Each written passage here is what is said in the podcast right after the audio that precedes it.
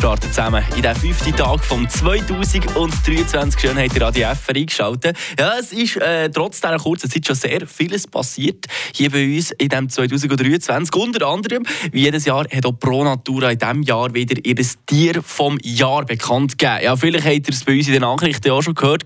Die blauflüglige Ödlandschrecke ist es dieses Jahr geworden. Das ist so eine Art wie ein blauer Heugümper, wenn man eigentlich so will. Ja, neben Tier vom Jahr gibt aber der Schweizerische Fischereiverband auch gegen noch ein Fisch vom Jahr bekannt. Und 2023 ist das der Hecht.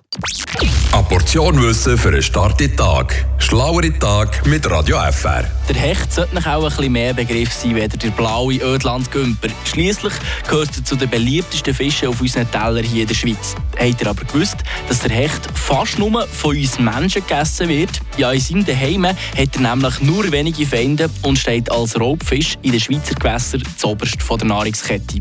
Gerade aus diesem Grund werden Hecht bis zu 15 Jahre alt. Es sind aber auch schon Exemplare gefischt worden, die bis zu 30 wurden. Zum Beispiel letzten Mai ist aus dem Murtensee ein 1,20 Meter langer Hecht gefischt worden. Man kann davon ausgehen, dass der etwa 22 Jahre lang im Murtensee geschwommen ist. Also länger, wenn der Monolith innen ist gestanden. Frische Tag, der Radio FR Morgen.